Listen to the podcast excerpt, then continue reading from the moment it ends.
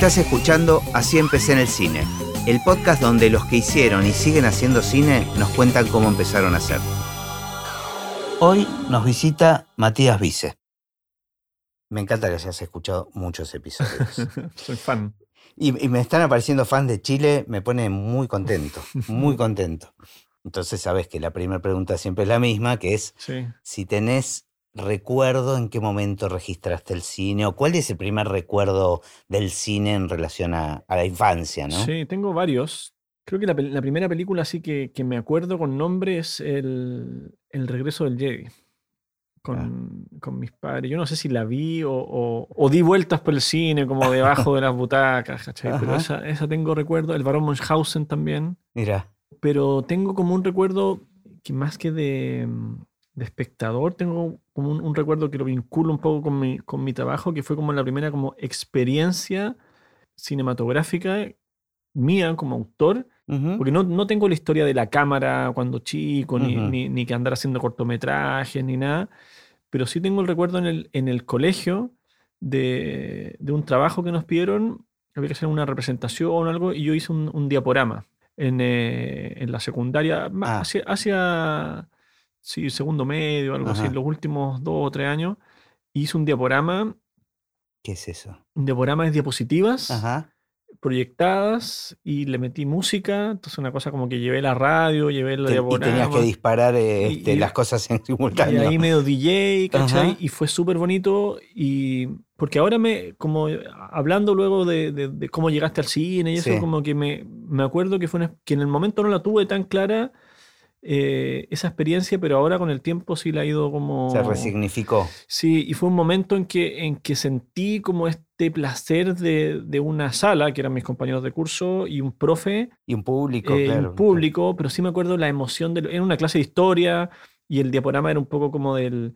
De, no sé si de los mayas, como del... Pero eran diapositivas que habías sacado Sí. vos. Diapositivas de viaje y por ahí otras cosas que fui consiguiendo y con la música, así que le metí como un Vangelis, así muy como buscando la, la emoción. Ajá. Eh, y me acuerdo que el profe se emocionó y me saqué un- una súper buena nota. Qué estímulos, ¿no? Esas Y- cosas. Y fue súper bonito como el, el- el sentir, y era más o menos cuando estaba terminando el colegio, como para ver qué voy a estudiar o, o hacia dónde voy a ir. Y, y fue un momento que me... Eso te definió bastante. sí. Pero, ¿qué, qué lugar ocupaba el cine en tu infancia? Digamos, ¿era una salida que vos era, familiar? ¿Solían ir al cine? ¿Consumías?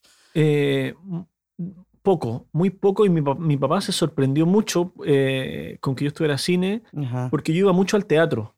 ¿Cachai? ¿Pero había algo en tu familia relacionado con ese mundo? Mis papás son arquitectos, ambos. Mi papá Ujú. súper, los dos son muy cinéfilos. Mm. Eh, eh, mi papá por ahí tiene como el sueño frustrado de, de- de haber sido cineasta. Pero sí yo tuve una cercanía con el teatro y iba mucho al teatro. Me gustaba esta experiencia de, de sentarse en primera fila, ver a los actores. Todavía me siento en primera fila, me encanta como el, esta adrenalina de, de tenerlos ahí, que todo puede fallar.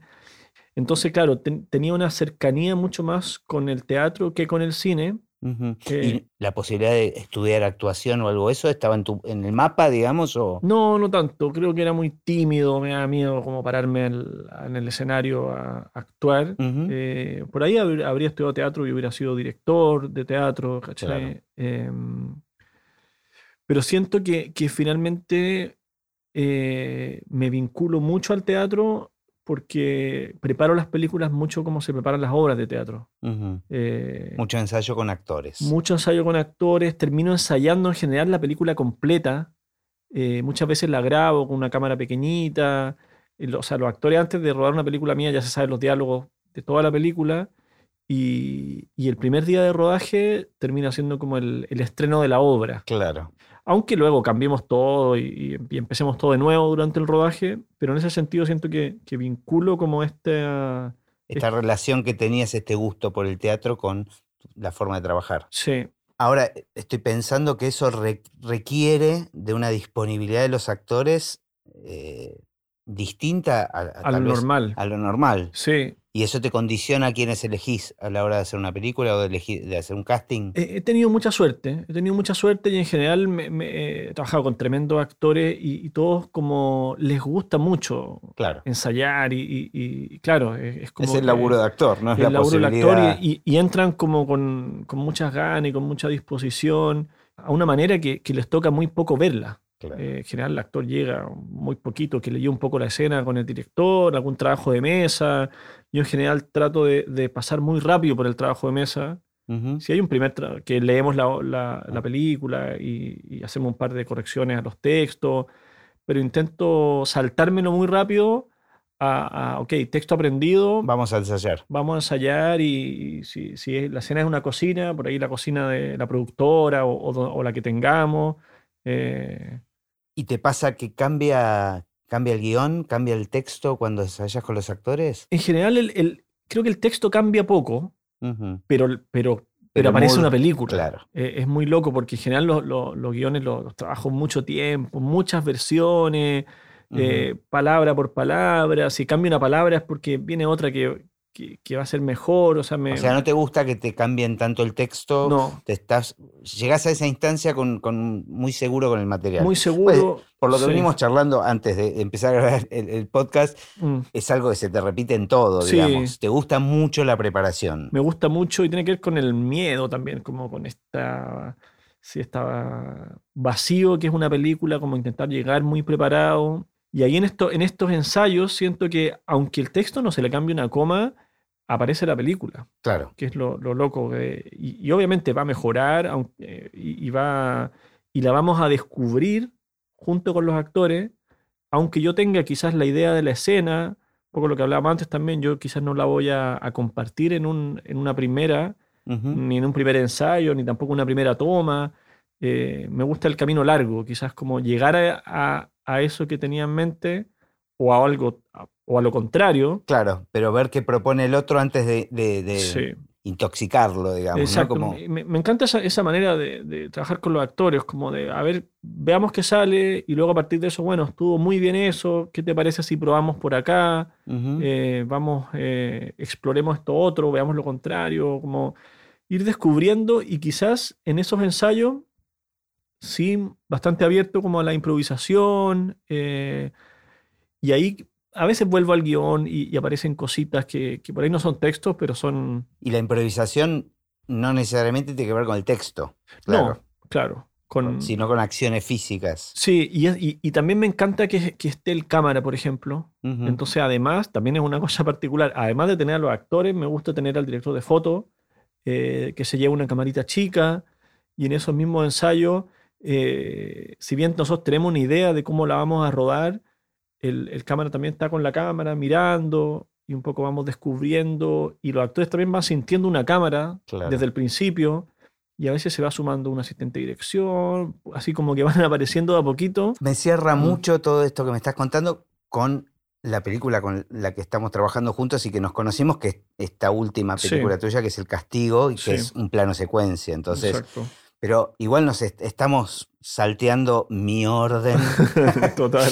Este, no, que está buenísimo, digamos. el orden es una excusa. Este, estamos continuando una conversación que estábamos teniendo recién tomando un café. Pero me interesa un poquito la historia antes, porque se empiezan a relacionar cosas, ¿viste? Mm. Entonces, me decías que tu papá se sorprendió que no hayas hecho teatro. No es que se sorprendió o que no haya hecho, o que no haya sido arquitecto, porque tampoco me empujaban para allá. Bueno, pero por otro lado, abierto, porque si decís que, era algo que él deseaba también. No, le encantó y partieron a inscribirme a la escuela de cine así rápidamente. Eso es poco habitual, tal vez, en una generación. Hoy es más fácil, digamos. ¿no? Tenía una, formación súper artística, afortunadamente. De, estuve en un colegio que, promovía mucho la música, toqué violín en el colegio, flauta, como las artes en general mis papás también como una educación de, mucha arte.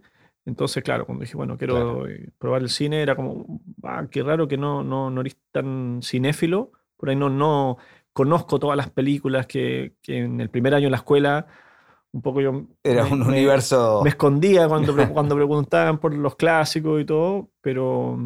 Claro, lo que pasa mm. es que hay y que yo lo noto mucho y descubriendo directores y charlando y, y en este podcast, Mm. una cosa es apasionarse por el trabajo en el cine, ya sea en el rubro que sea, Sí. dirigiendo, lo que sea, y otra cosa es ser cinéfilo. Exacto. ¿No? Son dos cosas. Sí. Hay muchos directores que ven poco cine. Sí. Pero igual uno se va haciendo cinéfilo y en, y en la escuela también te meten eso que, que está súper bueno, como de, de una película al día, y, es la manera de, de ir aprendiendo, y eso, claro, lo tengo y, y- y lo disfruto también. Claro. Sí.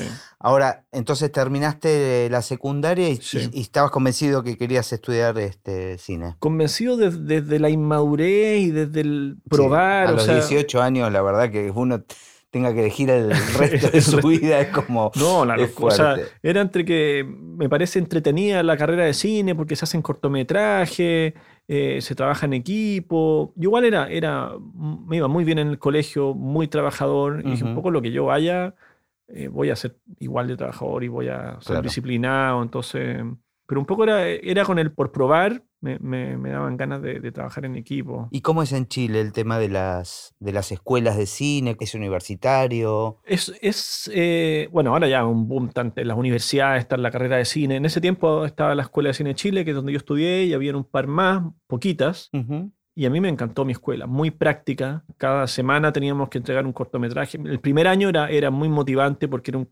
corto cada semana o cada dos semanas en grupo. Eh, entonces era hacer y hacer, y ellos hablaban como del, eh, una frase muy linda que es avance irreflexivo y retroceso metódico.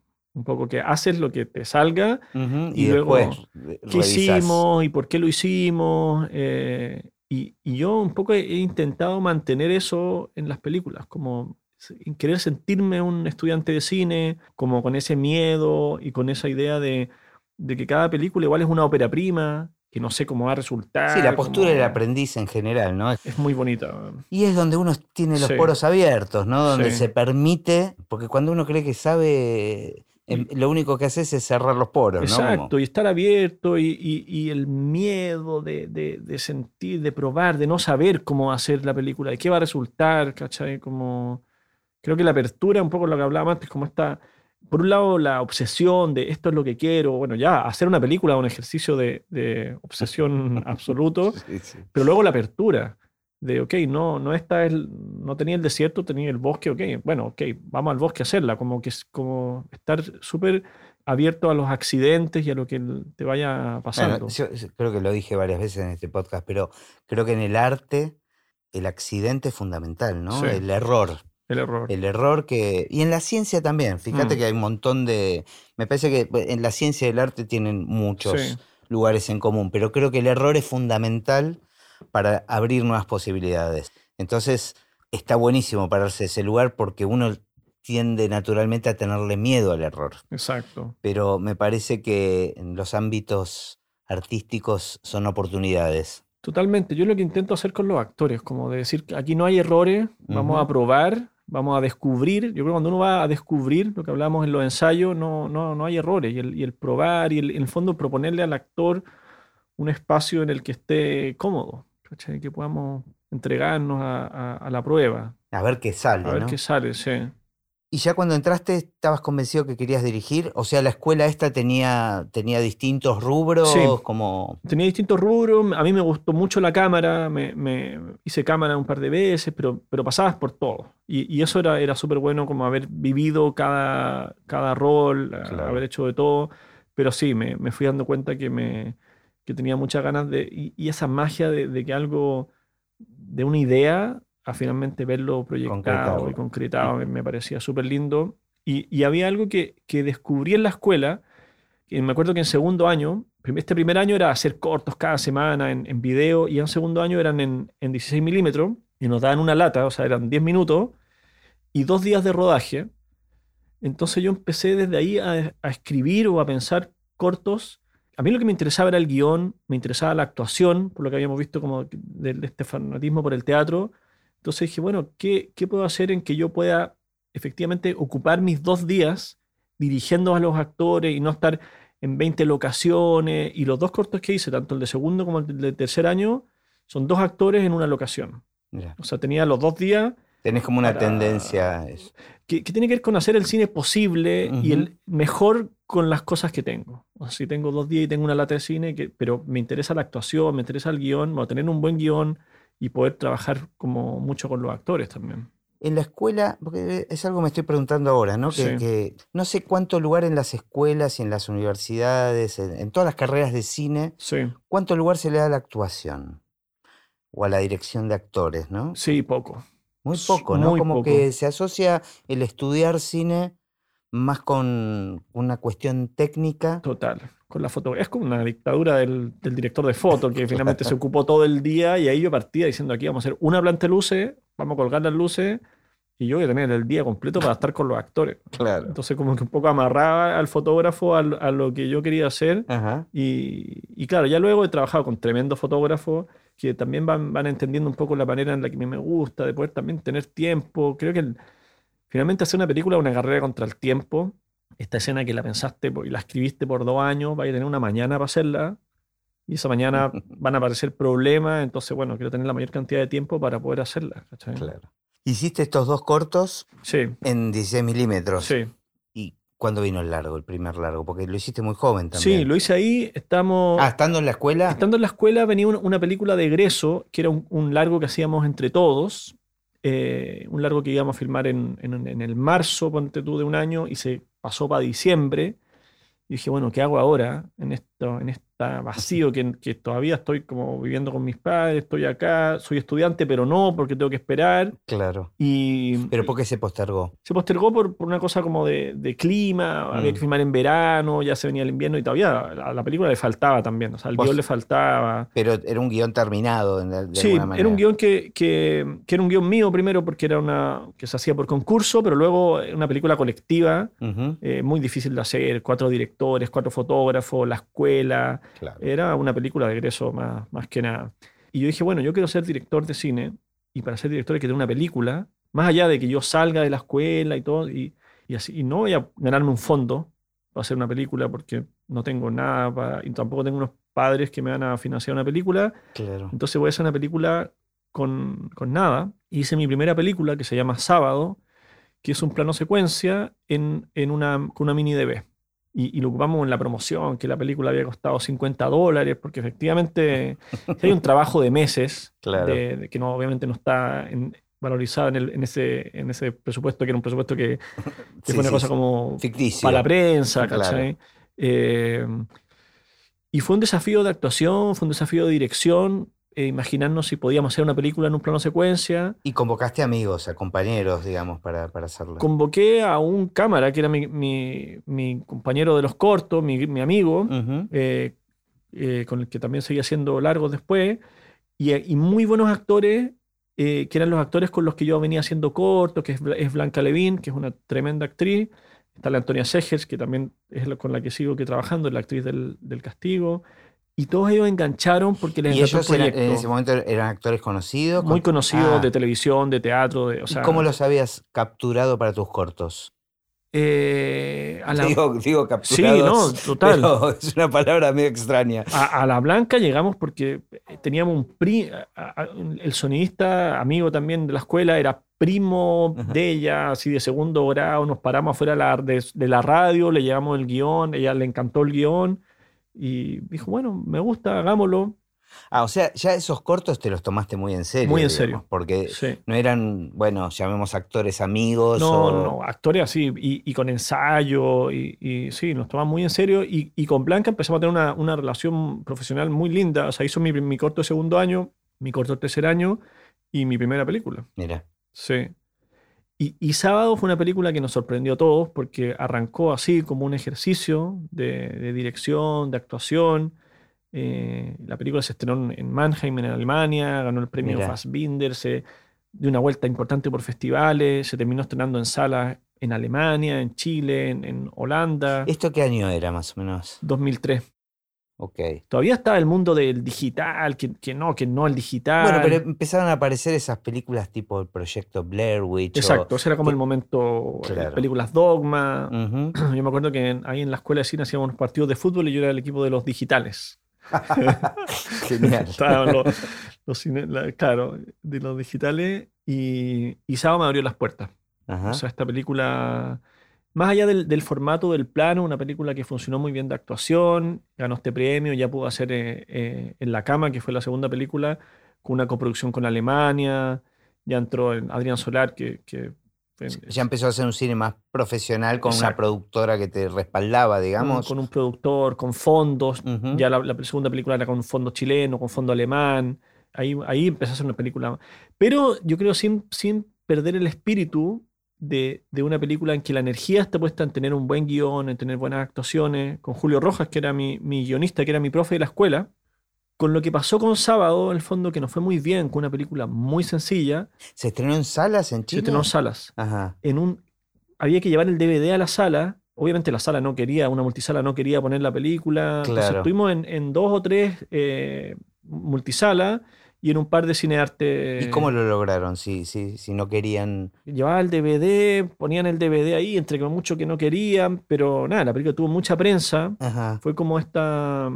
una especie como de, de película con, con mucho seguidor así de estudiantes de cine. Claro, más de culto. Pero digo, ¿cómo lograron poder distribuirla? A eso me refiero. ¿Cómo llegar a que las salas estén dispuestas? Lo quieran, sí. Era un momento también, yo creo como que estaban pasando cosas y se abrieron y, y tuvo también un buen distribuidor que, que logró como hacer esta, esta movida y, también con, hicimos una buena campaña de prensa. Entonces existió la película y claro, se armó un poco como una película de culto porque me da la sensación que ya estabas muy plantado como director haciendo tu primera película. O sea, como que te sentías muy seguro. Sí, sí, es loco, porque, porque en una película. Mm, claro, yo, yo tomé esa decisión, dije, para ser, para, si quiero ser director, tengo que hacer una película. Y, y, como tal, o sea, con el ensayo, con, y con el estreno, con todo. Ya, yo me imaginaba estrenarla en el cine arte, eh, y hasta ahí. Claro. Ahora que la película ya se haya estrenado en otros países, eso ya no, no, no la cabeza a, todos, claro. Pero... Y el equipo, me decías, lo formaste con tu amigo, que era el director de fotografía. Y una amiga que hizo arte. Claro, al ser un plano secuencia tampoco tenía unas demandas. No había sonidista, era el sonido de la cámara, eh, era la casa de mis padres, una locación, la casa de mi psicóloga, que yo le dije que era una película, ah, vamos, vamos, te paso mi casa, o sea, apoyo por todos lados. Apoyo por todos lados, apoyo familiar, apoyo de otra amiga que me ocupa mi departamento, y actores eh, muy buenos y, confiaban también. O sea, yo creo que con los cortos había demostrado como que era trabajador y que íbamos... Y un poco la invitación era a que vamos a hacer algo que va a ser muy difícil, eh, y ellos, claro, les, picó este como desafío de, hacer una película así. ¿Los cortos los habías presentado en algún festival o algo? ¿Habían tenido alguna recorrida? No tanto, habían tenido estreno, habíamos hecho un estreno en, el Cine Arte Alameda, que esta sala, ah, digo, como terminado de, buena manera el, ciclo. Tampoco habían sido unos cortometrajes que habían dado una vuelta por el mundo. Yo no sabía que existían los festivales de cine, o sea, mundo nuevo que, me, que descubrí. Con... Eso tampoco, ¿no? Le dan como mucha bola a las universidades o las escuelas de cine. No lo sé, lo pregunto. Ahora sí. Ahora los estudiantes no, no, no, lo han hecho, ya están pensando en los festivales y hay que terminar las bacanes. Eh, en ese momento no sabíamos ni, nada, al menos yo, hacia dónde, qué, cómo se manda. Y seguramente eso te otorgaba otra libertad, ¿no? Total, y, me, y me tuve, o sea, cuando recibo el mail de Mannheim, me metí a clases de inglés al día siguiente. Digo, voy a Alemania y en el instituto ese de la clase, ¿y por qué estáis aprendiendo inglés? Porque vaya a Alemania. Porque parece que hay que saber inglés. O sea, me estoy dando cuenta que tengo que aprender a hablar inglés porque parece que también me va a tocar viajar. Mira. ¿Y le fue bien en los cines en Chile? También. Sí, luego tuvo una, una, película de culto, tuvo mucha prensa, eso, eso estuvo súper bueno, se, vendió en la televisión, también me tocó ir a Alemania a hacer el, el, estreno, o sea, pasaron cosas, digo, nada como así monstruoso, pero, pero fue importante. Me convertí en director. Claro. Y eso te abrió las puertas de, que después pueda aparecer una financiación para otra película. ¿Y vos ya tenías otra película preparada? Eh, con, con, el, con Julio Rojas, que es mi guionista, dijimos, hagamos una película eh, que mantenga el espíritu de sábado, que es una película que yo pueda hacer literal de nuevo sin dinero. Pero, ¿se pusieron a pensarla después de estrenada sábado? Por ahí, en paralelo un poco. Estábamos ya, habíamos terminado sábado, estábamos como con el subidón de que nos quedó muy buena. Eh, dijimos, bueno, hagamos algo. También Julio, que era mi profe de guiones, a su primera peli estrenada también. O sea, también estaba, los dos como tuvimos una muy linda conexión, somos amigos y, trabajamos juntos también siempre. Y Julio me dijo, hagamos una película en, en una cama. Eh, o sea, la puedes rodar en, tu cuarto, en la casa de tus padres, una, una, una, sola cama con dos actores.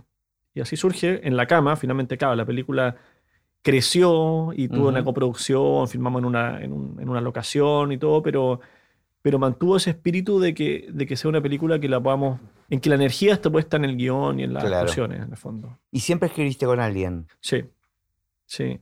Trabajé con el Julio en casi todas las películas y, tenemos una relación también súper bonita de, de, no tener ego y de ir para adelante, de, de gustos también parecidos. Eh, Porque se me ocurre que es difícil, ¿no? Escribir de a dos. Sí, digo, Julio es el, es el guionista. Eh, pero, pero va y viene el guion. O sea, de me lo da, yo me meto a escribir, se lo vuelvo a él, vamos haciéndonos notas, nos vamos como pimponeando. Nunca es que nos sentemos los dos a escribir, pero a, mí me encanta también hacia el final ya agarrar yo el guion y, y, yo meterle mano. ¿Y has escrito guiones solo? Eh, no, no, siempre con alguien. Sí, es un, es un, trabajo que me asusta, sí. Me... Claro, no, pero aparte si estás cómodo con eso, tal vez es Mm. es que uno se siente eso estimulado trabajando con otro, ¿no? Sí, sí, me encanta. Y creo que, que esto de, pararse y, caminar por, y conversar y, realmente, wow, salió algo bueno, después el otro vuelve con una idea, eh, si no uno se entrampa mucho. Sí, sí me encanta la, revisión del guion y ya ir así palabra por palabra, como darle vuelta y, ya cuando ya estoy en la etapa final, imaginándomela y y sí ahí metiéndole mano a los diálogos, pero hay un primer proceso que, es muy árido. Y creo que lo, más difícil eh, es cuando uno es llegar a esta frase eh, de qué se trata la película. ¿Cuál es la, que la resume? Como el caso de, La Cámara, la historia de, unos amantes que, van por sexo casual y, y qué les pasa después. Pero ya cuando uno tiene eso, y, suceden íntegramente en un cuarto de un motel. Y en una, en un, eh, temporalmente. En una, en un en una, es, una noche. Una noche, sí. Son dos desconocidos. O sea, está, por más que no haya sido un plano secuencia, tiene una cercanía con eso. Exacto, una película que sucede, claro, en, dos horas, en, la noche de estos desconocidos que se van a un cuarto de un, de un motel. Eh, entonces no había pérdida. Es desde que ellos entran al, al y que van por sexo casual, qué les pasa a ellos después, hasta antes de que se vayan. Entonces, claro, teniendo esa, esa cancha como súper delimitada, ahí ya vamos, vamos trabajando con, más libertad. Quiero volver un poquito a, sábado, porque no hablamos tanto del, tema del plano secuencia y, esta última película tuya es un plano secuencia también. No volviste a hacer otra con plano secuencia. No. Este, es como cerrar un círculo en alguna medida. Y en la cama, por ejemplo, tiene mucho corte, tiene dos cámaras. Nada que ver en ese sentido. A veces he hecho plano secuencia, pero, pero claro, estas son completas. Claro. ¿Por qué el amor por eso? Digo, porque si bien vos decidiste hacer estas películas para que no sean costosas, o sea, pensando en un. El plano secuencia es una dificultad, claramente, o, mm. es una limitante. Mm que te lo pones como una exigencia, ¿cuál, cuál es la finalidad? ¿Por qué motivo te atrae el plano secuencia? Son, son distintas respuestas, yo creo, para dos películas. En el caso de Sábado, eh, además había otra, otra característica, es que la cámara la llevaba un personaje. Ajá. Era un, que no se veía. Y por momentos se ve, pasa la cámara que sigue grabando, o sea, es, es un video casero. Ah, ok. Entonces, además de ser un plano secuencia, es una cámara protagónica, que, se la pasan los actores, la ponen en una mesa en un momento. Y eso, el espectador está consciente de la existencia de la cámara todo el tiempo. Le hablan a la cámara, tenía como ese juego de, realidad y, y, ahí, claro, el plano secuencia está absolutamente permitido porque es la historia de una novia que se va a casar y llega la amante que la viene grabando con un tipo que va como a enfrentarla. Y, y ella dice, bueno, ya no me voy a casar, por lo que me acaban de decir, voy a ir a enfrentar al novio. Yo le iba a pagar a un tipo para que grabara mi boda. Bueno, ahora ese dinero te lo pago a ti. ¿Me acompañáis? El tipo ahí, ok, vamos, no tengo un, un, quinceañero que, que lo llevaron a grabar, ok. Entonces, claro, la cámara sigue a esta novia en este día como de, de, de locura. Entonces, más que, la, más que el plano secuencia, como un ejercicio de coordinación, Acá era un ejercicio de realidad. Y los actores tenían sus nombres porque estábamos en la calle, porque no habían calles cortadas, porque si se encontraban con alguien había que seguir. Yo, yo en un momento pensé en, en, guardar estacionamiento, en, en tener todo así como pulcro para que funcione. Pero dije, no, esto tiene que ser real y la blanca tiene que manejar y si llega y no hay estacionamiento tiene que seguir actuando, o sea, como mantener el ejercicio adrenalínico al máximo.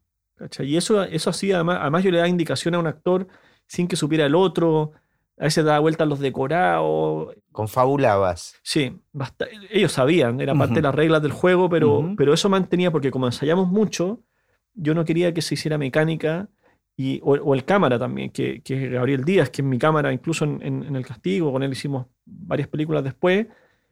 Eh, él es cámara, entonces como me decía, bueno, ¿en qué momento paneo al anillo? Y ok, marcamos un texto, y después yo me da cuenta que no. Dale la libertad para que... Y habrán que sea sácatela antes, para que él te tiene que seguir. Claro. O sea, es un, es un espectador que va grabando, entonces hablaba un poco, las indicaciones finalmente eran, eran eh, más, de, más de lo grande. ¿Qué, qué, te interesa ver? ¿En qué momento te acercáis? Como más del, desde el personaje que, también actuaba y tenía texto. Sí, eh. estaba, pensando que una buena, una buena razón podría ser que odies a los montajistas también, ¿no? Claro.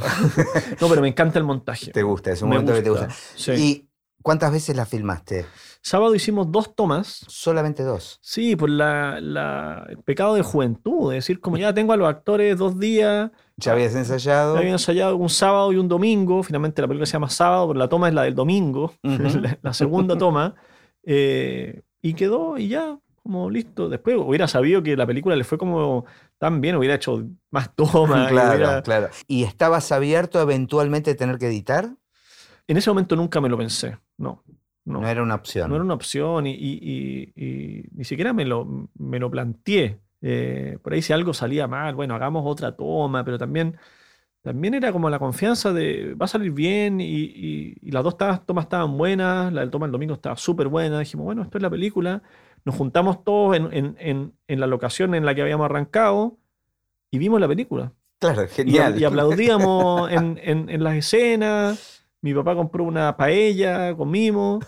Y luego, sí, le puse unos créditos al inicio, bien largos, unos créditos bien largos al final, porque la toma duraba, no sé, 59 minutos. Entonces le puse unos créditos para que tener un largometraje y, poder moverla. Y, estaba lista. Nada de música, nada de. Nada de música. Había, una música que estaba en escena, que era un. Claro, diegética. Que se ponía ahí en, el, en un auto, y luego una música de, de, créditos de inicio, una música de créditos de final.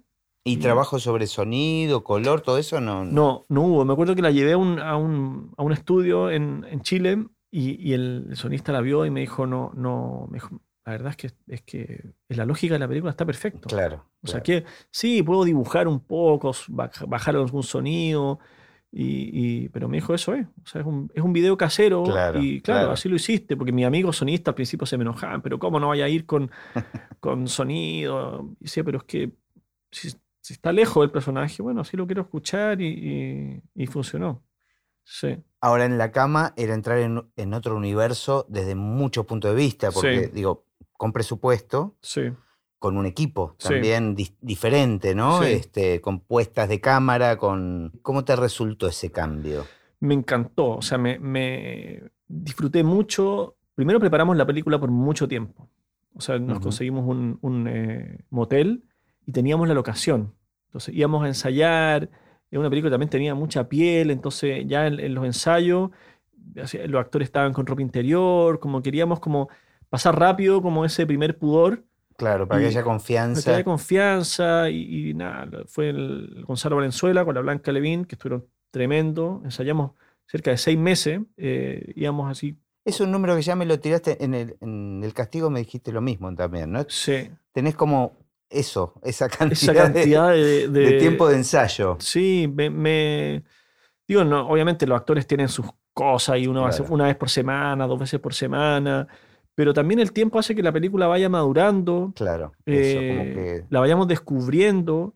Y luego, claro, tuve la novedad en el fondo del montaje que me encantó porque llegamos con muchísimo material. Teníamos dos cámaras que estaban corriendo siempre. Y además la, puesta de luces, ¿no? Digamos, todo eso era nuevo para vos de alguna manera, más allá de las experiencias en la Exacto, Sí. Y, fue un equipo muy íntimo también. Eh, Gabriel Díaz también volvió a trabajar y, compañeros de escuela. Estábamos poquitos en, el cuarto, en, la habitación, pero tampoco había gente afuera. Si, éramos los que éramos, Y fue una experiencia muy bonita porque tu- tuve mucho material para... Y ahí disfrutaste el montaje. Sí, me encanta el montaje. Me encanta. Y, y- los tiempos, no sé, creo que también la película se va, va ganando en profundidad. Rodamos en orden. En general rodo en orden. He tenido la suerte de más o menos en, todas las películas poder ir, ir más o menos en orden. Bueno, es más fácil al ser en una sola locación. Una sola ¿no? locación, dos Como- actores. Claro, no había cómo no, pero, pero también era loco porque los, los actores o los personajes empezaban eh, eh, distanciados y se iban involucrando. Claro, eso afectaba también. este- Y- era importante el orden. Y ese. nosotros también, como equipo, empezamos el primer día, obviamente, y al final era una despedida de los personajes, pero una despedida del equipo, que era nuestro Claro. último día. Entonces, ¿Cuánto tiempo me dijiste de rodaje? el rodaje fueron 14 días, Ajá. algo así como dos semanas y un par de días, pero estuvo perfecto. Llegar al set, prender la luz y, y rodar. Entonces fue muy cómodo. ¿Y qué siguió después? Luego viene una película que se llama Lo bueno de llorar, que rodé en Barcelona. ¿Qué distancia de tiempo entre película y película? Dos años. O sea, sábados 2003, En la cama 2005, estoy hablando de los estrenos, Sí. eh, y Lo bueno de llorar es 2007. En la cama le fue muy bien, o sea, me, se dio la vuelta por festivales grandes, se estrenó en Locarno, eh, ganó el premio en Valladolid, en La Habana, o sea, tuvo un, un- como un, un subidón así. Si, si sábado me había convertido en director en la cama súper alto, entonces fue súper bonito eso. Y me llegó una invitación de un festival de cine en Barcelona para dirigir un corto durante el la realización del festival y a la noche de clausura estrenarlo. Ah, como un ejercicio Como un que proponía el festival, digamos. Exacto. Y te eligieron o lo hacían varios directores. No, esto? me eligieron a mí, de- decían, bueno, vente con sábado, vente con En la cama, te hacemos como una mini retrospectiva o sea, digo, de las dos películas. Y en el festival diriges el, el corto. Era un festival chiquitito. Si, si estás en Europa, también era medio que Claro. no sé si tenemos dinero, estás en Europa, te viene. Yo me acuerdo recibí este mail, en, eh, yo estaba en, en Belgrado, estaba con En la cama en el festival de cine, me acuerdo, estaba como en- nevando así. Y, De repente hay que ir a la playa en Barcelona. no, y, y me, me llegó esta invitación meses antes y yo les dije, así me dije, la verdad es que no me interesa hacer un corto, un poco me, me fui de canchero, Ajá. si es que voy es para que hagamos un largo. Ah, le doblaste la apuesta. Y los tipos que... han- Y, y estando en Belgrado, en este festival así, solo, me, me estaba como robando el internet de la... Pero era, tenía, o sea, las condiciones era que tenía que ser un largo sobre el festival. No, no, no, durante. Ah, durante, pero podía ser una ficción. No, era una ficción total. Ah, ok. No, el, el ejercicio era 20 durante la, la- la realización. Claro, hacer este corto. Eh, claro, yo se la doblé, hagamos un largo y los tipos locos me ¿Y ellos la, ellos la financiaban? Sí, estaban locos de la cabeza porque me responden que sí, además, vente y, y hacemos la película sin saber en lo que se iban a meter. Porque dije- ellos dijeron, bueno, un corto son tres días, ok, un largo serán más días. Y claro, y- Serán seis. Serán seis, serán- Y luego, bueno, me dijeron que sí, yo me aterro porque Sin tener un guion. no tienes nada y faltaban dos meses. O sea, yo estaba ahí, como te decía, en esta oficina de prensa mientras nevaba afuera y me dicen, ok, vente a Barcelona, esto era marzo, vente en mayo y filmamos el largo. Y, y ¿qué hago? man? Y ahí, bueno, me fui a Chile, paré con los viajes de la cama y llamé a un, a un amigo guionista y yo andaba con la idea de hacer una película sobre el término de una relación de pareja. Yo estaba también terminando una relación de pareja, más o menos en ese tiempo, y en la cama era la historia de una pareja que se enamoraba en una noche. Entonces dije, bueno, ahora toca que una Lo pareja opuesto, que, ¿no? lo opuesto, que termina en una noche. Y Pero también la idea de una sola locación. una, un- una noche y la ocasión era Barcelona. Ah, ok. Y finalmente, claro, ella- ellos me dicen, bueno, ¿y de qué se trata tu película? Tenía que venderles algo ahí. Ok, la historia de una pareja que, que termina una, una relación en una noche en lo que caminan desde lo alto de Barcelona hasta, el, hasta la playa, hasta el mar. Y me dicen que sí, ok, vente. Me voy a Chile eh, con el Matías Cornejo, un amigo guionista. Escribimos un guion de no sé, seis páginas, así, nada, una especie como de escaleta. Ujú. Y, y sí, a mí me da muchas ganas de, de hacer algo muy distinto en la cama. En la cama era mucho diálogo, mucho corte. Y aparte una película interior, y esta era absolutamente exterior. Aquí afuera, calle, eh, hicimos mucho plano secuencia. Y llevé a Gabriel Díaz, que era el mismo fotógrafo de, las de las dos pelis. Y finalmente lo que hacíamos era, era más que nada cada escena era un plano. Luego la película está montada y tiene Sí, varios sí. cortes cada escena, pero en general era un plano por escena y nada, tuvo un elenco que es el Alex Brendemul y la Vicenta Endongo tremendos. Y la película va eso, de una pareja que termina. Entramos medio tarde. ¿Y esta gente la llevaste especialmente a- ellos- a, Barcelona o estaban ahí? E- Ellos son, son eh, catalanes, Ah. tremendos, que yo a la Vicenta la conocía de un festival. Ajá. Alex era un actor que yo admiraba y a través de Vicenta llegamos a Alex. A los dos les encantó la idea de hacer una película muy rápido porque era, finalmente igual era un ejercicio Claro. eh, de hacer una película en, eh, que creo que hicimos 10, en 10 días, 10 noches, porque robamos de noche. Y fue un ejercicio muy, muy bonito. Y en el que yo quería hacer muchas cosas distintas de la cama, como por ejemplo llegar tarde al... al- la película arranca cuando, cuando esta pareja ya conversó. Viste que termina la... eh, arranca con una, una escena en una, en una cena, pero ya hablaron. Como, aquí, No es la conversación. no es la- ya conversación y tenía ellos caminando por la calle, sí vuelven a hablar y se sacan temas, se meten en una fiesta de un cumpleaños que tienen esa noche, le van pasando cosas, pero es una película muy silenciosa, así, con mucha música también, eh, y con este recorrido de... que, que- que hay, hay mucho amor también. ¿Y llegaste a hacerla en el tiempo y se estrenó en el, en el festival? Bueno, la, la otra cosa que yo, yo me entero, llego a Barcelona ya a filmar, a hacer una pre de una semana. Ese tipo que te decían, tenemos este puente para tu cena del puente, ¿te gusta? Pues ya está conseguido. No, sí, me encanta. claro. Vamos con el puente que tienen. Y era la semana previa también al festival. No, nos corrimos, nos adelantamos Ah, un poco, como ok. para llegar un poco antes, Ujú. tipo una semana antes para tener pre, después los 10 días de rodaje y después. Y yo le dije, no, no podemos estrenar la película en el festival, no alcanzamos. Claro. Y además la- necesitaba postproducción, además. Necesitamos producción y además la matamos, porque también yo creo que es una película que dé la vuelta y todo, y ellos, ok, ahí entendieron eso y estrenamos un tipo work in progress, Ajá. que es la clausura del festival, eh, y luego yo me quedé seis meses montando en Barcelona. ¿Trabajaste todo con equipo de allá? Sí, de con equipo salvo, digamos. lo- lo- El, el director de foto, eh, el músico que fue mi hermano, y luego la voz de sonido la hicimos en Chile, pero, pero equipo técnico de allá muy bueno, además un equipo increíble, el casting increíble también eh, de allá. O sea, pudiste sacar una peli de una excusa, Exacto. de una idea de algún loco que quiso hacer como un chiste. Que me la- sí, que, que un poco vuelvo a lo, a lo que hablábamos al principio del, del corto, de, de esto que te decía, de hacer, una, de hacer la película posible. Claro, Se hizo lo una película lo que en un- uno tiene. En un plano secuencia con una mini DB de una amiga, luego que hagamos una película en una cama con dos actores, Está buenísimo. y es un- luego... para- te digo, para muchos estudiantes de cine me parece que es un mensaje que está que que es uno- fundamental. Una vez escuché esa frase en una, en una charla que, que hicieron ahí en la escuela de cine, de que hacer la película posible, que suena como a, a- a cortadura de sueños y todo, pero, pero en el fondo eh, es un súper buen ejercicio eh, creativo. Y luego, claro, lo bueno de llorar se estrenó en Locarno, tuvo un, un muy bonito recorrido de festivales, se convirtió en película. Claro. Así, total, fue mi tercera película, entonces estuvo genial. ¿Y comercialmente cómo, cómo te fue yendo con estas películas? O sea, ¿empezaste a vivir de tus películas, del cine? Sí, ¿O, hacía, o tenías alguna otra actividad? no, Porque digo, son cada dos años, ¿no? Sí, no, vivo del cine afortunadamente, así ordenadamente y todo, de, pero sí, ha funcionado así como súper bien. Tengo, una, tengo la suerte de que, de que puedo vivir del cine y la, y la suerte yo creo que es más grande del cine que yo quiero hacer. Claro, vivís de Sí. tus películas, no Sí. es que haces otra actividad dentro del cine. Con... no- Sí, ahí he hecho clases, también he hecho algunas cosas, pero en general no, no he filmado nada que no sean mis películas. Mira. Sí.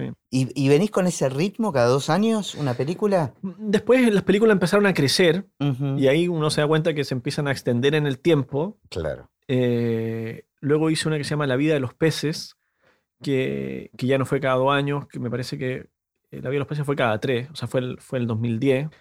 Y quizás La vida de los peces es mi primera película que hizo el recorrido más convencional, que fue a, festivales como a los mercados de proyectos, eh, que hizo como el camino largo desde el inicio. Ahora que decís eso, estoy relacionando cosas, ¿no? Y este, esto que vos decís, como trabajás con los actores, que te gusta en algún momento soltar y estar abierto a qué es lo que puede pasar Sí. y qué es lo que puede venir.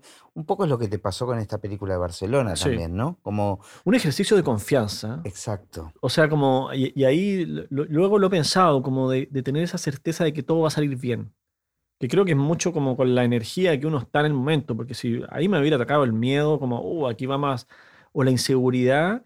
Yo que venía de ensayar una película seis meses, en una locación que me la conocía de memoria, que ya la había filmado en todos los ensayos, Todas las condiciones este, contrarias. con- a llegar a una, decir, a conocer la locación la noche que rodaba, decir, ok, la- vamos a hacer esta escena en un plano y va a salir muy bien y tenemos unos actores brillantes, entonces lo vamos a hacer como así ejercicio de confianza, me sirvió para la, para la carrera, Claro. así, para siempre. sí, Y, y la demostración de que no hay una única forma de hacer las cosas, ¿no? Total. También. Total. Este, a veces uno está cómodo en la forma que encontró y que le Mm. funcionó. No, y el, y el tema de que la comodidad también es algo que hay que escapar. Está como eh, sobrevaluado un poco, ¿no? Sí, y, y claro, obviamente uno quiere estar eh, o, o se aferra a ciertas cosas. Yo me aferro mucho a la preparación, al ensayo, a tener el guion así muy pulido. Pero, pero también funciona cuando uno va con mucha confianza y, y no quiere decir que, o sea, luego montamos seis meses y, y esos diez días fueron a full, pero, pero también, claro, ver que hay otra manera de... Y que cada película también lo va pidiendo. O sea, esta es una película que, que había que hacerla así, siento yo. Termina siendo mi, mi película más difícil, por ahí es la menos comercial, Para el espectador. decís. espectador. Ajá. pero los, los que les gustan, los más radicales, es Le- como... Son fanas de esas. Ya, lo bueno de llorar, esa es la película. Sí, sí. Y la otra, ¿por qué decís más tradicional? En, en- Eh, porque hicimos el, en- el- el recorrido completo, como del, del cine latinoamericano, de, de ir al- festival, a, a- a los mercados de proyectos, ganar el fondo con la coproducción. Se armó más así. es un- eh, también sucede en una locación. La Vía de los Peces es. Tenés como una predilección por eso. Sí, Pero es por una cuestión de sentir algo más controlable. Tiene que ver, yo creo, con, con la economía, pero también en la historia. O sea, porque la vida de los peces es, es la historia de una... Mira, igual tienen continuidad todo. Eso es algo que, que ahora lo puedo decir, pero en su momento no. Es, es la historia de una pareja que, que se reencuentra 10 años después. O sea, tuviste el enamoramiento, el desenamoramiento y el reencuentro. ¿Qué pasa si, que, era también muy autobiográfica? Yo estaba Ujú. terminando una relación y muy importante decía que, bueno, no era el momento para esta relación. ¿Qué pasa si nos encontramos 10 años después? Y la película plantea eso. Es, es una fiesta en un cumpleaños y, y van dos, dos personas que, se, que terminaron hace 10 años. ¿Qué les pasa a ellos en esa noche? Él, él está viendo en Berlín, entonces viene de Alemania. Pero la película podría arrancar con él en Alemania, con él llegando a Chile, con él entrando a la fiesta. Pero a lo que voy con esto es con la economía de, de contar lo que yo creo que es el corazón de la historia. Y la película arranca cuando él está en la fiesta, así al final, con los amigos en el baño, tomándose los tragos, y dice, me voy. No, pero ¿cómo te vayas a ir? No, no, me voy, me voy. Mañana, mañana sale mi vuelo temprano, así que me tengo que ir. Y uno se demora igual hora y media en irse de la fiesta, en, Claro. en- en China al menos, y, y ahí se la encuentra. En el fondo, se encuentra Ajá. ella y un poco lo que le pasa a ellos en, en esa hora y media de, de reencontrarse. Otra cosa que noto que lo marcaste un par de veces. Pensás una historia y después pensás a partir de qué momento la estás contando, Sí. ¿no? Y, y eso haces un ejercicio de empezar a contarlo de distintos lugares, digo, a la, a la hora de la escritura, ¿no? Sí, yo creo que, que sí, que, que es como desde el de- del corazón, de realmente lo más importante de la historia. Sacar lo que sobra. También la película obviamente termina ahí, en la casa, pero claro, pero ¿qué pasa después? ¿Qué es lo que va a pasar al día siguiente? ¿Se toma o no se toma el avión? ¿Se va o no se va? Eh, todas esas cosas para mí ya no son tan importantes. Y eso ya, más allá de que quede un final abierto o no, que, eso es una cosa, pero yo quiero contar el momento. Como creo que la vida también está llena de momentos. Conectaste con alguien en algún lado, tuviste un encuentro, una conversación que fue así para toda la vida. Claro, pero lo que no quita que eso tiene un antes y un después. Exacto. Sí. Que está siempre en la película. Y que, claro, que tiene esa carga, que hay que contarlo que de hay que manera. contarlo y que va a aparecer y que nosotros nos vamos a enterar que el tipo vive allá, o, con todas, con En la cama también. ¿Qué, qué traen ellos? ¿Qué, qué va a pasar después? Como todo el, el mundo que, que uno va como de a poquito conociendo en la película, pero me encanta esto como de, de llegar tarde, al, al entrarla cuando la película ya, ya empezó. Claro, para que el espectador pueda armarse. Puede armársela y, y porque creo que el espectador es muy inteligente y que, y que tiene que, uno hay que darle la mitad y la otra mitad la pone él con su historia y también darle tiempo para que vaya metiendo sus recuerdos, su vida. Y una película que, que sí, que uno tiene que, que poner en la parte de uno también. Claro. Estoy pensando ahora en la memoria del agua que ahí no hay una sola locación. ¿Qué pasó No, ahí? sí. No, ya me, me aburrí de la. de- o sea, una locación interior ya no, no, no quiero hacer más. sí, me- me- Pero también tiene algo de la, de la economía, que en la, en la memoria del agua fue, fue muy difícil arrancar con la idea, porque la vida de los peces había sido muy personal. Entonces yo, yo quería trabajar algo también que sea a ese nivel de personal. Entonces tuvimos mucho tiempo con, con Julio Rojas, con mi guionista, bueno, ¿qué vamos a hacer ahora? Mi productora Adrián Sol me pasaba libros, mira, aquí tienes una, otra, hagamos esta. Y ¿Eso no, no, no tenés todavía el ejercicio de agarrar No. un guion de otro? no, todavía ¿O no. un libro de otro? Sí, me encantaría. Ujú. Y hacer lo propio y, y- y me, me encantaría. Pero no, no estás en esa búsqueda. No, sí, igual. También estoy Ujú. leyendo siempre y buscando. eh, sí, siempre abierto, en verdad, lo que. Pero algo que lo pueda convertir también en algo personal. Y a veces decía, ya no quiero trabajar más de pareja, quiero hacer otra cosa, algo violento, algo distinto, quiero hacer un Gaspar Noé, así. y luego decía, no me sale, no Mm. me sale y, y- y vuelvo y, y ahí dije, bueno, ¿qué, eh, ¿cuál es la prueba más grande? Yo, yo también en ese momento estaba en una relación, siempre hago el paralelo con en lo que estaba yo, ¿cachai? Bueno, pero evidentemente la pulsión viene de ahí, digamos. Muy estable, una relación muy tranquila, muy estable. Y yo decía, bueno, ¿quién le puede pasar a una pareja que está así? Que el amor no está en duda y que le caiga una bomba atómica, ¿cachai? Y ahí eh, se me surge la idea de hacer una película de una pareja que se les muere un hijo. Pero, ¿qué le pasa a la, a la pareja re- realmente? En principio tuve la idea de, de- del momento, o sea, de- del día después, pero dije, no, esto no es tan fuerte, prefiero al- alejarnos del evento para ir más en, profundidad. Y, lo comento con Julio, Julio tiene otro también, bueno, tengo una idea, que se vayan de viaje en un momento, que se vayan al sur. Bueno, mezclamos todo y, y empezamos a trabajar en el guion, que, es- que sí tuvimos un buen tiempo, como tres años, te diría, como solo en el, en el guion. También ahí hicimos el camino largo, yo me gané una residencia en el Festival de Berlín para escribir, hicimos el camino del- de los mercados, de los fondos, y esa sí tardó cinco años. Mira. O sea, ya La vida de los peces fue estreno 2010, La memoria del agua 2015. Y si nos metimos en profundidad, yo sin ser papá, sin tener hijos, pero en el fondo nos poniéndonos en, lugar, en el lugar. ¿Qué nos pasaría a nosotros en, eh, en algo así? Eh, y ahí es el ejercicio de evitar el, el lugar común, Claro. la primera idea de la escena que se te viene. Y claro, Julio me decía, no, no me quiero meter ahí. Esos son lugares difíciles. Difíciles, sí. este, Y te pasó algo muy particular con el protagonista de la historia. Sí, sí. Que fue algo muy, muy increíble porque, claro, se, se me acerca. Yo estaba como buscando a, a lo- a- a los actores, está El- Elena Naya. Eh, eh, eso te iba. Es, Sí. es- es una pregunta que me quedó pendiente. ¿Escribís pensando en los, en los actores?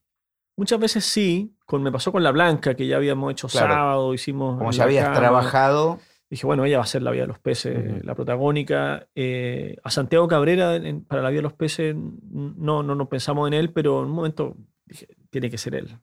Vive afuera, hace mucho tiempo también, él vivía eh, más o menos lo mismo cantidad en ese tiempo que el, el protagonista y, y cayó así perfecto. Entonces con, con, eh, Con la memoria. Con la memoria me preguntaste del... Ah, de, de Benjamín, claro. Claro. Sí, o sea, ya estaba Elena Naya en, en la película. Yo sí quería un casting así buenísimo. Y estaba en la búsqueda del actor masculino y Benjamín se, me- se acerca. Él, él se entera del proyecto, que yo estoy trabajando la historia de una pareja que, se le, que pierden un hijo. Y Benjamín me habla y me dice que él le encantaría colaborar, como sea en la película. O sea, me dice desde desde leerte el guion y si quería alguna devolución, o simplemente conversar, o si estáis en la búsqueda todavía, pues no sabía en qué momento estaba yo también. Si Claro. estáis en la búsqueda de, de algún personaje, yo feliz de, de castear para cualquier personaje. Pero él lo decía porque era el interés de él, digamos, por su propia historia personal, sentía que tenía algo para Sí, aportarle. Exacto, decía yo tengo que aportar en la película. O sea, está esta película, yo tengo esta experiencia de vida, quiero, quiero aportar, como sea. Y yo también, con, primero como con un poco de, de miedo, porque decía, bueno, yo quiero hacer la historia de Javier y Amanda, que Claro, que no te condicione no una historia real. a esto, el guion que llevamos tres años trabajándolo.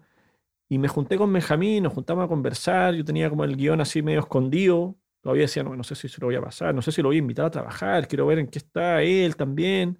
Y tuvimos la conversa y fue como, ah, eh, tiene que ser, tiene que ser. Y, y le dije, sí, léete el guion, tómate el, tómate el tiempo que necesites, piénsalo muy bien, Sí, muy jugado de parte de él, ¿no? También. total. Pero también una forma, me imagino, este, o una necesidad de hacer catarsis, ¿no? También. Total. O sea, el, el total, así de. Sí, los músicos hacen canciones y Benjamín me decía, necesitaba hacer esto. muy bien, esa es buena comparación. Lo habló con todo, con toda su familia, con toda su gente cercana, y fue como, sí, tengo que hacerlo. Y, y fue muy, muy bonito. Bueno, Benjamín además me, me habla a la semana y me dice, me leí el guion y no hay que cambiar una palabra. O sea, lo que ustedes escribieron es de verdad, así, tal cual, y fue muy bonito eh, esa conexión. Y esa Como- confirmación, ¿no? De que lo que uno escribe Es, desde la ficción tiene verdad. Tiene verdad, y, y claro, y Benjamín no iba a cambiar un texto, pero le iba a poner una verdad así brutal. eh, también para Elena, con la que yo venía un buen tiempo antes, trabajando, ya había estado en Madrid, habíamos estado leyendo el guion y conversando. Y dijo, bueno, si Benjamín se suma va a ser increíble, porque claro, estar ahí en el set y que ella le esté lanzando esos textos a él, le daba como una, mm, una solemnidad al, al rodaje, eh, una potencia. eh, o sea, yo miraba a veces para atrás y claro, había el- alguien mirando el video así, llorando con lo que está. O sea, le, le dio como un peso súper bonito. Y claro, y Benjamín, o sea, nos metimos en aguas profundas, Ujú. difíciles, eh, pero también con mucho cuidado y con mucho respeto. eh, pero él se tiró a la, a la piscina así. Y quedó contento con, con Muy el trabajo. contento. Le hizo bien, digamos. Sí, sí, con un cariño, ya nos hicimos amigos para siempre y, yo muy agradecido de lo que entregó, o sea, porque puso su vida a la película y siento que también la película le entregó mucho a él, Qué bueno. ¿Cachai? Qué Creo bueno que cuando fue- esa, esa que- sinergia, ¿no? Como que fue para los dos lados, que fue muy lindo, que para mí es un trabajo que hizo brillante, que está, a mí me encanta lo que, lo que, hizo Benjamín en la película y, y le aporta mucho. Sí.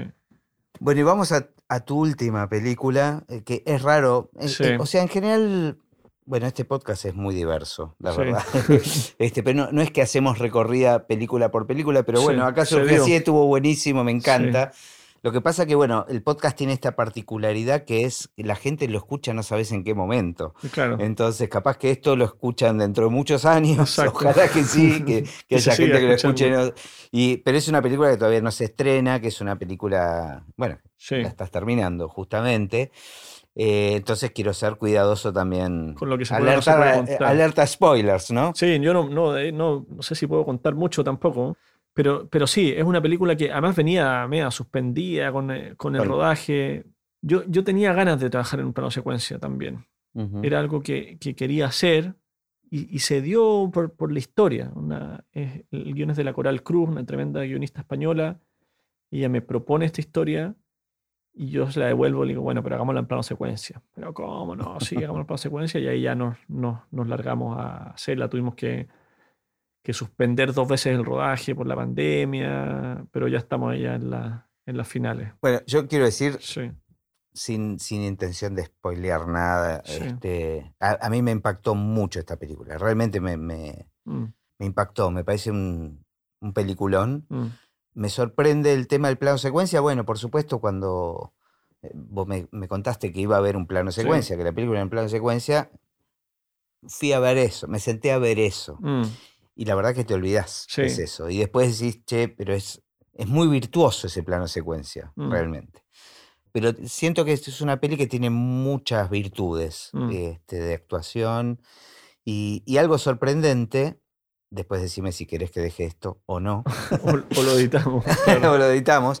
Eh, pero me parece que es una película que entendés de qué se trata en los últimos cinco minutos. Sí. Y eso, eso me pareció como muy impactante. mm. ¿Estaba pensada así eso? Sí, Sí, es una película que, que te lleva por un camino y, y te sale con, con, otra cosa. Es una película que está planteada un poco como una historia de suspenso. Y claro, últimos 5 o 10 minutos es un drama así, pero, pero brutal. Y eso nos parecía súper interesante también, como desde todos lados, como desde la construcción, desde la actuación, desde el guion. Las actuaciones son increíbles, realmente tienen un nivel de, de verdad. De verdad. Mm. Este, que yo ahí es donde digo la justificación del plano secuencia también, ¿no? Como. Pero no es una cámara en mano. Claro. Eh, o sea, volviste a ese primer ejercicio, pero sin que la cámara se vea, porque esto es lo que sucede. No, eh, no tenés noción Sí, del plano secuencia, que claro, que es, que es como el, gran pecado ese de cuando uno empieza a contar el cómo se hizo la película para que tome valor. Exacto. De no, mira, hasta lo hicimos así. O está, Claro, porque uno piensa en esta película rusa, ¿no? Mm. Este, que, que, que, esto se hizo así, o sí, o muchas películas que estás viendo que, mm. que está, está, bueno también, digamos, que lo que vas a ver es el, ese, ese virtuosismo del plano secuencia. Sí. Aquí, claro, aquí terminé viendo una historia eh, y eso a mí me, encanta también, que por ahora la película no ha salido, pero sí la ha visto un par de personas de, de cercanos y gente de cine también y dice, bueno, sí, me di cuenta que en un plano secuencia a veces a los dos minutos ya me estaba fijando cómo hicieron esto y después a los cinco minutos ya Te olvidas. me olvidé y me metí en la historia y eso... Y, retomando un poco con, con, el inicio, claro, esta sí que se armó como una obra de teatro. O sea, acá se ensayó. Y se ensayó, pero son mm. dos ensayos distintos, ¿no? Porque uno es, el trabajo con los actores mm. y el ensayo de la cámara. Todo junto. ¿Todo desde el principio fue así? Más o menos desde el. Sí, hicimos un, tiempo de trabajo de mesa, eh, porque sí adaptamos el, texto, porque además el guion venía escrito por una española, entonces venía escrito como desde España, adapté yo, después adaptamos con los actores, pero ya al momento de ensayar, eh, es con la cámara. Sí, porque tiene que ser. Eh, primero, primero ensayamos no en la locación real. Eso, te iba a preguntar, claro. Sí. Pero bueno, necesitaban un auto. Necesitábamos un auto y necesitábamos un lugar que, que sea grande y que nadie, que nadie nos molestara. Un lugar cerrado, nos conseguimos un parque en Chile cerrado que además está filmando y gritando y que nadie nos vaya. Bueno, casi que la locación era un buen lugar para ensayar también. Sí, sí. Claro, el tema es que la locación ya llegábamos era cuando llegábamos allá, ya estábamos, teníamos el tiempo así fijo. Pero era muy importante el ensayo y luego los ensayos eran, eran con todos. O sea, camarógrafo, foquista, el, el DIT que además lleva el diafragma, eh, cañista, sonidista, asistente de dirección y yo, éramos siete, la cuncuna esta con que va como caminando como detrás de la cámara, los que, los que ensayábamos. Mm. Porque luego, en el, nosotros fuimos al, a la locación, estuvimos una semana de ensayo y luego la semana de rodaje. Pero esta cuncuna, estas siete personas que tenían que caminar, tenía que haber una coordinación perfecta, porque a veces el nivel de sombra, más era atardecer, las sombras, como a, dónde llegaban cada sombra. En este momento yo que agarraba al cámara porque tenía que correr hacia atrás, eh, luego en este momento alguien te afirmaba, corría en la rama del árbol, o sea, ese nivel como de, de detallitos, o ya te sabís la piedra de memoria para no tropezarte. Sí, sí, yo la vi muchas veces mm. trabajando en la película, mm. la, vi muchas veces y recién de verla cinco, seis veces, siete veces, mm. empezaba a entender cómo había funcionado y cómo, claro, claro, digamos, cómo se bajaba la cámara del auto sin que uno lo perciba. Este... Y un equipo de siete personas, o sea, claro, siete personas. Un, un, un sonidista atrás, una persona que es el diafragma en la maleta también, un foquista. Aparte, siete personas que en una película que tiene que dar la sensación de que son dos personas en el bosque. Exacto, sí. No, fue, fue, fue muy bonito y, era, era realmente hacer una obra de teatro. Arrancamos, el, no, nos, nos, poníamos en el... íbamos al, a la base antes, los actores pasábamos el texto una vez completo, eso demoraba tipo una hora un café, y luego venía un, espacio que era muy lindo, que era un momento como de silencio, los últimos, los últimos 10 minutos antes de dar el, el, acción, que nos poníamos todas las posiciones, arrancábamos en auto, todos en el, adentro del auto, pero antes estábamos todos en silencio, ultra concentrados. En el inicio, los siete iban en el auto, los siete del equipo más los dos actores, no. Los... Sí. Ah. í- íbamos, creo que seis, el, el, pues el, el cañista se, se sumaba al, cuando nos bajábamos del auto, el asistente de dirección también se sumaba cuando nos bajábamos del auto, pero iba en el auto íbamos eh, cinco del equipo técnico, Qué bar- siete más los dos Claro, actores. Luego claro. se sumaban dos más. Pero era increíble como ese momento que es, que es como más o menos el- en el teatro, esta, esta parte previa. Antes de que se abra el telón. Claro, cuando ya llegó la gente, se sentó, esta Mm. concentración era, era muy bonito de verla. Yo a veces pensaba, decía, bueno, aquí tengo que decir algo, algunas palabras. Digo, el primer día lo pensé, dije, hablo. Y después dije, aquí hay que abrazarnos entre todos, abrazarnos, así como una cosa chiquitita. Y, Y eso funcionó. y eso funcionaba. Funcionó los siete días. Sí, sí. Habían decidido que iban a ser siete días. O sea, al ser un plano de secuencia, son siete películas que filmaste. Exacto, en, en- en estricto rigor eran seis, de lunes a sábado, la semana de rodaje, y yo alcancé a hacer una, una toma que era como la toma cero el, día, el último día de la semana de, de ensayos. Pero era por una cuestión de presupuesto que hicieron que, que sea esa cantidad. Sí, sí. Teníamos, teníamos dos semanas, un poco era lo que, lo que, lo que podíamos hacer, y, y la primera semana era para, para ensayar allá, para que sintiéramos, o sea, arm- íbamos por, por secuencia. Pero, pero en esos ensayos estaba todo. o sea, Claro. porque el que tenía que pasar la caña por debajo del árbol, el sonidista, o sea, todo el mundo. Entonces en esos ensayos estábamos todos y además tirábamos actuación así con todo. Bueno, no quiero contar más. No sé cuándo van a escuchar este podcast, pero si es dentro de siete años, vean El Castigo y si es apenas se está estrenando, véanla porque es un peliculón, es espectacular.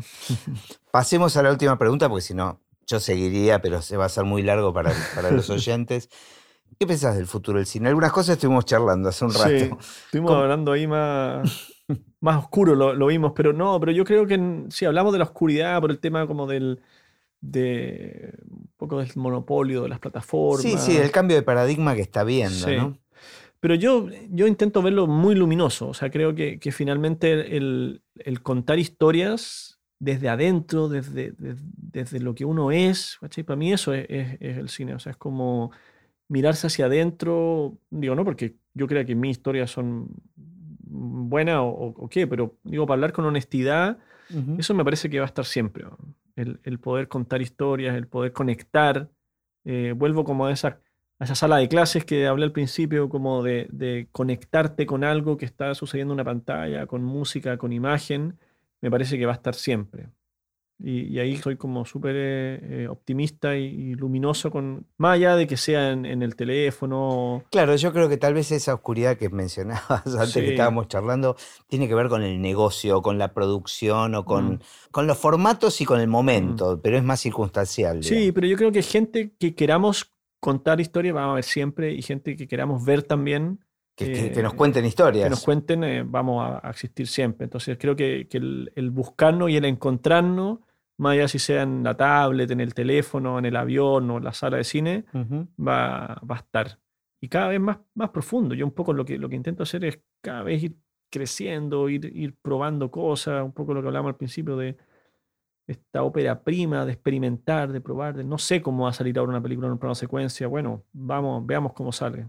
Hice, hice una peli en la pandemia que estoy terminando también. Ajá, O sea, cuando, cu- íbamos a hacer eh, el castigo y, se- y- y paró, claro. Pensé- tuviste que pensar otra cosa. y me quedé así, vacío, sin nada, y inventamos una, una peli que grabaron actores en sus casas con los teléfonos, Ajá. y la estoy también terminando en estos días. Ah, mira. Se llama Mensajes Privados, y no habla de la pandemia, finalmente la película habla de, de la paternidad, de cómo somos como hijos, de cómo somos como pareja, como padres también. eh, y se terminó armando así, con, con monólogos bien eh, construidos como una sola historia finalmente. Qué bueno, porque viste que sa- salieron a hacerse muchas películas. Que a mí me parece genial que frente a la dificultad se le encuentre la vuelta, pero qué bueno que hiciste eso sin hablar de la pandemia. O sea, que no se Sí. trate de eso. No, no, no, era, lo hablaba con los actores, pero bueno, la pandemia se nos colaba igual. Estábamos, además que fue, le hicimos en el, No, no, claro, le hicimos en el momento peak, cuando Claro. uno ya lavaba y la manzana, y cuando no quería ir a a ningún lado. Y la película misma encontró su tema y encontró esto también que te decía de la confianza, de vamos a hacer algo, llamaban a actores y decían, mira, hagamos un monólogo de qué, no sé. A veces, a veces yo le mandaba el monólogo escrito, a veces el actor me decía, yo quiero hablar de esto. Y yo dirigí la película por mensaje de audio de WhatsApp, me mandaban el, el WeTransfer, yo, yo estaba en México en ese momento, yo lo mandaba a Chile a un montajista, me mandaban los cortes y nada, estoy muy contento también con mensajes privados. Todavía no sé ¿Qué vas a hacer con eso? cuál se va a estrenar primero o no, pero, ah. pero, pero ya, es, ya, es, ya es un largo, está, está casi listo, así que estoy muy feliz. Bueno, muchísimas gracias. Gracias a ti. Ha sido un placer muy linda conversa.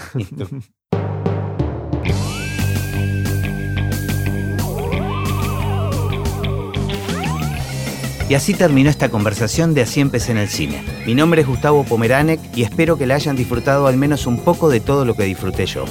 Recuerden que se pueden suscribir para escuchar todos los episodios que vamos subiendo en asíempecenelcine.com.